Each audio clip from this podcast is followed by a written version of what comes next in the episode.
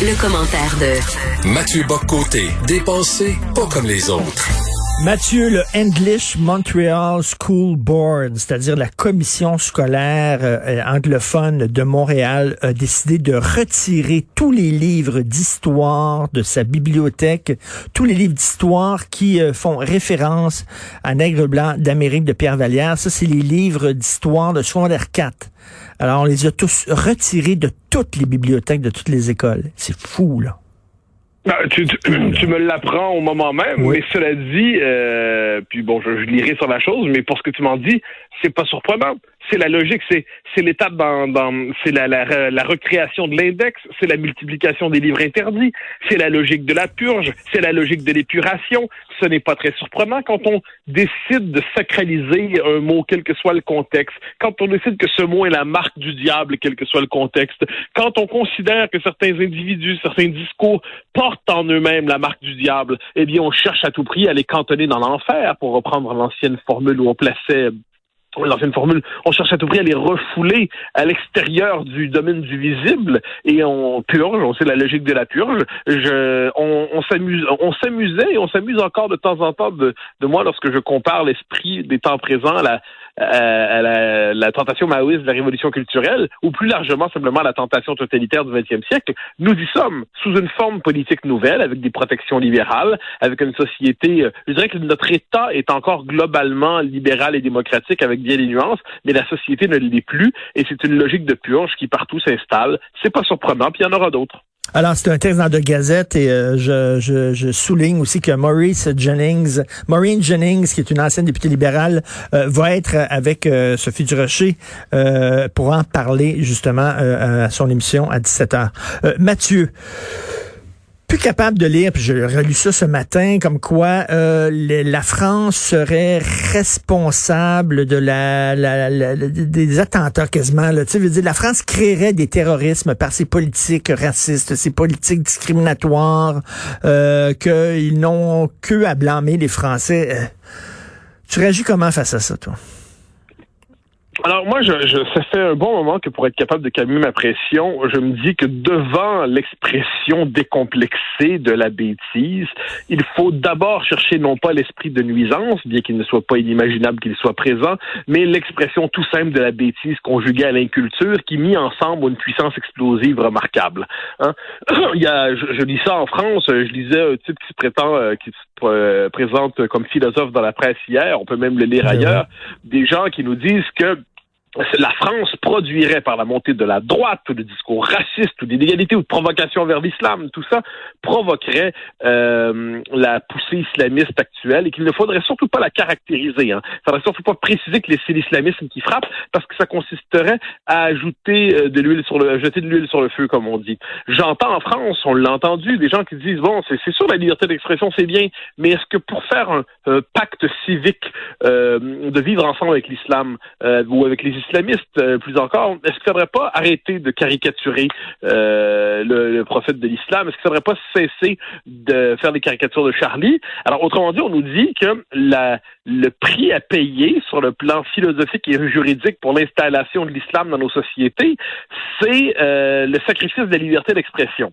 Devant cela, on a envie de dire, mais la diversité est une richesse, encore une fois, la preuve nous en est faite encore on se retrouve dans cette espèce de situation étrange où, pour témoigner de notre ouverture envers des, euh, des populations qui s'installent dans le monde occidental, il faut sacrifier nos libertés et les principes mêmes qui fondent non seulement la modernité occidentale, mais plus largement toute notre civilisation qui est fondée sur le libre examen des dogmes et des croyances.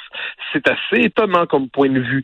Et on nous dit ensuite que euh, nos sociétés, par exemple, lorsqu'elles affirment leur identité, leur laïcité, et ainsi de suite, leur culture, eh bien, produiraient l'exclusion. C'est paradoxal parce que ce qui est plutôt l'idée, c'est que lorsque les gens arrivent dans un pays, on les invite à s'y intégrer, on les invite à prendre le pli de ce pays sans ça, ils ne voudraient pas s'y installer, n'est-ce pas? Hein, un pays, c'est quand même pas seulement un centre commercial mmh. ou, euh, ou, autre chose. Quand on rentre dans un pays, c'est parce qu'on on veut y adhérer. Eh bien là, apparemment que ça relève de l'exclusion néocoloniale que d'inviter. Alors, je trouve que, mais surtout quand on nous dit que finalement, est-ce que la France n'a pas cherché? Hein? C'est un discours qui flotte ici et là ces temps-ci. C'est un, discours qui est présent. Comme je dis, c'est un discours qui caractérise surtout les incultes. Mais des incultes qui ont des opinions. Ça, ça, c'est quand les deux se conjuguent, ça c'est ça c'est fort. Quand on lit ça, quand on entend ça, quand on voit ça, on a envie de répondre soit par un bâillement, soit par un cri de colère. Mais il vaut la peine de temps en temps de rappeler à quel point cette idée que la France c'est l'origine de des attentats qui la frappent, euh, c'est une idée imbécile. J'ajouterais que appliquons ça juste à la logique plus largement. C'est comme nous dire ah ben celle-là, euh, ouais, elle l'a bien cherché. Je comprends qu'elle a reçu une mornifle, elle l'a quand même cherché, elle l'a provoqué. Hein, c'est la logique, c'est la culpabilisation de l'agressé et c'est la respectabilisation de l'agresseur. Cette logique-là, si on l'appliquait à d'autres domaines en société, je suis pas sûr que ça passerait, mais quand il vient le temps de vomir sur la France, ça, ça passe. Et je parlais un peu plus tôt avec Christian Rioux du Devoir qui disait à la limite, c'est même insultant pour les pauvres parce que, tu sais, euh, oui, il a coupé des têtes, mais c'est parce qu'il était pauvre ou il a volé parce qu'il était pauvre, mais il y a plein de pauvres qui ne volent pas, il y a plein de pauvres qui ne sont pas terroristes. Et puis là, c'est comme moi quand je lis ça, quand j'entends ça, je me dis ces gens-là connaissent peut-être pas la France. C'est normal, on n'est pas obligé de connaître la France. Mais en échange, on n'est pas obligé d'écrire sur la France. Euh, quand euh, les, les, régions les, les plus pauvres en France, ce sont les régions remplies de ce qu'on appelle des Français de souche, comme on dit. Hein, mais qui, à ce que j'en sais, ne sont pas dans l'insurrection euh, sur le mode de la guillotine. Euh, les banlieues, inversement, euh, qui, sont, qui a des problèmes dans les banlieues, personne ne va dire le contraire. Eh bien, les, ce qu'on appelle la politique de la ville. Donc ça, c'est le financement par la l'argent public massif des banlieues, souvent vous rachetez la paix sociale, soit dit en passant, ça fait que c'est des régions où il y a, euh, puis c'est, c'est, largement documenté, le financement public des banlieues est immense en France. Hein, les plans sociaux, les politiques de la ville, ça n'a pas donné les résultats pour l'instant qu'on souhaitait. Alors, euh, moi, ce, que, ce qu'on peut se demander, c'est est-ce qu'il y a pas aussi une dimension culturelle dans les dans les chocs qu'on voit en ce moment? Euh, ça, c'est comme le grand interdit. Euh, et là, on va nous dire euh, pas d'amalgame, pas d'amalgame. Bien sûr, pas d'amalgame. Moi, j'aurais jamais l'idée de ma vie de dire que tous les musulmans euh, sont de potentiels islamistes. Je n'irais même pas jusqu'à dire que tous les islamistes sont des terroristes. Non, non, euh, bien sûr que non. Mais en échange, ceux qui sont pénétrés par la pensée anglo-américaine, eux, font l'amalgame entre euh, terroristes, entre islamistes et musulmans. Pourquoi? Parce que quand la France décide, pour riposter, de fermer des mosquées islamistes où on prêche la haine de la France, les anglo-américains, version Washington Post et New York Times, nous disent on ferme des mosquées musulmanes et on persécute les musulmans. Non, Hmm. contre-attaquer contre les islamistes, c'est pas persécuter les musulmans. La France offre, par ailleurs, faut le dire, une chance immense à l'islam, paradoxalement. C'est pas, c'est pas l'islam, de ce point de vue, offre une chance à la France, c'est l'inverse. La France, par son sens de la laïcité, par le sens du libre examen philosophique de toutes les croyances, permettrait théoriquement, théoriquement, à, l'islam de s'acclimater au monde occidental et accepter cette idée qu'il peut être remis en question même sur le mode de l'humour par des gens qui n'y croient pas et qui même quelquefois s'en fichent complètement. Ils ne sont pas obligés de respecter les tabous des uns et des autres. Ça, c'est le génie de la laïcité à la française. Et c'est pas pour rien que la France est attaquée en ce moment. Hein, quelqu'un, certains nous disent c'est parce que c'est le ventre mou de l'Europe, pour reprendre la formule classique, ou c'est le maillon faible de la chaîne. Non, c'est parce que la France incarne un contre-modèle aujourd'hui, malgré ses contradictions, ses difficultés. Elle incarne un sens de liberté. Elle incarne le sens de la nation. Elle incarne un idéal qui s'appelle la République. Elle incarne euh, un sens de la, une autre manière de penser l'universalité en Occident qui n'est pas celle des Américains. Euh, elle incarne un art de vivre. Elle incarne une manière de penser les rapports entre les hommes et les femmes. C'est pas un pays parfait. C'est un pays plein de défauts, mais c'est un pays qui mérite euh, qu'on l'aime. C'est un pays qui mérite qu'on l'admire. Et c'est un pays qui mérite surtout qu'on ne dégueule pas dessus. Et retour au Québec maintenant, 25 ans du référendum. Là, on assiste encore au retour du beau risque. On va changer le fédéral, le système fédéral. On va pouvoir aller arracher des nouveaux pouvoirs à Ottawa. On va les convaincre qu'on mérite ça. Euh, T'en penses quoi? Ben, je pense que ceux qui sont là-dedans sont persuadés que le, Québec est en dialogue avec le Canada alors qu'ils ne savent pas que le Québec est en monologue avec lui-même. Le, le, Canada considère que la question du Québec est réglée. Le vieux mythe des deux peuples fondateurs auxquels certains s'accrochent encore, il est enterré. on, on est les seuls à y croire encore pour euh, ne serait-ce que maquiller sous le signe de l'honneur ou de l'espoir notre défaite et notre démission. Le fait est que dans le Canada, notre poids démographique et politique n'a jamais été aussi faible. Dans la, la, doctrine d'État qui fonde le Canada depuis 82, le multiculturalisme, considère que toute affirmation du nationalisme québécois, même dans sa forme la plus minimale, relève du suprémacisme ethnique. Donc, et ça il faut le dire comme tel, il n'y a plus de réforme possible dans le Canada. On peut faire des mesures chez nous au Québec, puis encore là, c'est sous le contrôle de la Cour suprême, des autorités fédérales, de l'État fédéral qui mène une campagne de tous les euh, de toutes ses forces pour délégitimer nos politiques. Donc la loi 21, on verra ce que ça donne. On voit avec le sort qui était réservé aux politiques linguistiques.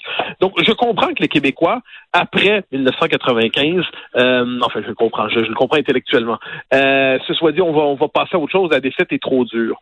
Mais me semble-t-il qu'aujourd'hui, quand on regarde la situation du Québec, régression démographique dans le Canada, perte de pouvoir politique, situation fragilisée du français, tout, tout ce qu'on a, tout ce qu'on a dit jusqu'à présent, l'indépendance, ce n'est plus qu'une question de meilleur cadre politique pour permettre à la nation québécoise de s'épanouir.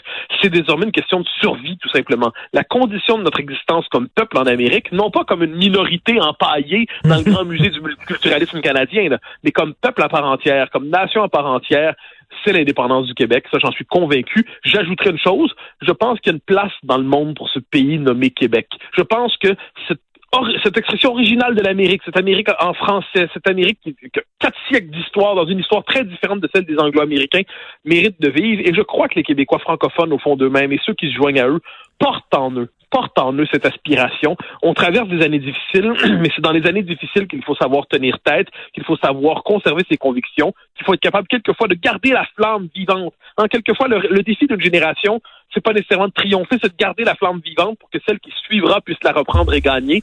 Je ne sais pas où on en est exactement en ce moment. Est-ce qu'on garde la flamme? Est-ce qu'on est en train de faire renaître le tout? Ce que je sais qu'il ne faut pas céder. Et les 25 ans du référendum, c'est l'occasion de se rappeler qu'on aurait pu être un pays et qu'on devrait le devenir. Mais démographiquement, je pense que la, la, la fenêtre d'opportunité s'est fermée, non? Est-ce que c'est encore possible démographiquement d'avoir une victoire oui, oui, oui, je crois que oui, parce que si on regarde ça, tout dépend de la proportion du vote francophone.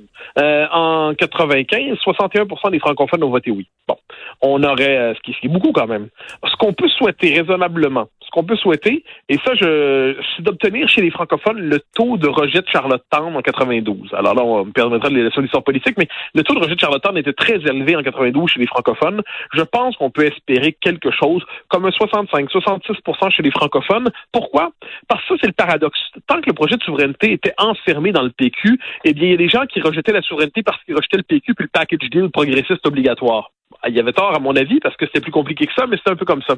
Je pense qu'en ce moment, l'option souverainiste, elle est portée à la fois, même s'ils ne le disent pas, par certains caquistes qui, au fond d'eux-mêmes, n'en pensent pas moins. Elle est portée à gauche, la gauche par QS. Elle est portée par le Parti québécois qui est en train de se transformer pour le mieux, je crois. Euh, elle est aussi, ça, je le vois partout autour de moi, puis bon, pour mille et une raisons, combien de, je, je, parle des gens plutôt qui ont mon âge, là, des jeunes, ou entre 40 et 50, des jeunes cadres, des entrepreneurs, des avocats, des dentistes, des médecins, des gens de la communication qui disent moi je suis indépendantiste mais je pense que ça se fera pas. Mais si jamais ça se fait, avertissez-moi, je reprends je reprends du service. je pense que chez les Québécois ce désir-là il est présent, mais il s'agit de réveiller cette aspiration, réveiller les âmes et réveiller les cœurs et je crois que fondamentalement nous le portons. Euh, on n'a pas de douze chances devant nous, hein. on a une grosse dernière chance. Euh, elle peut pas être dans 25 ans, mais elle sera pas hmm. l'an prochain non plus. Je pense qu'il faut fixer ça à l'horizon puis dire cette fois-là ce sera la bonne.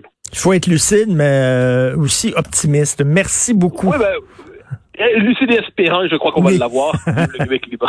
Merci Mathieu. Bon, bon week-end, Mathieu Bocoté.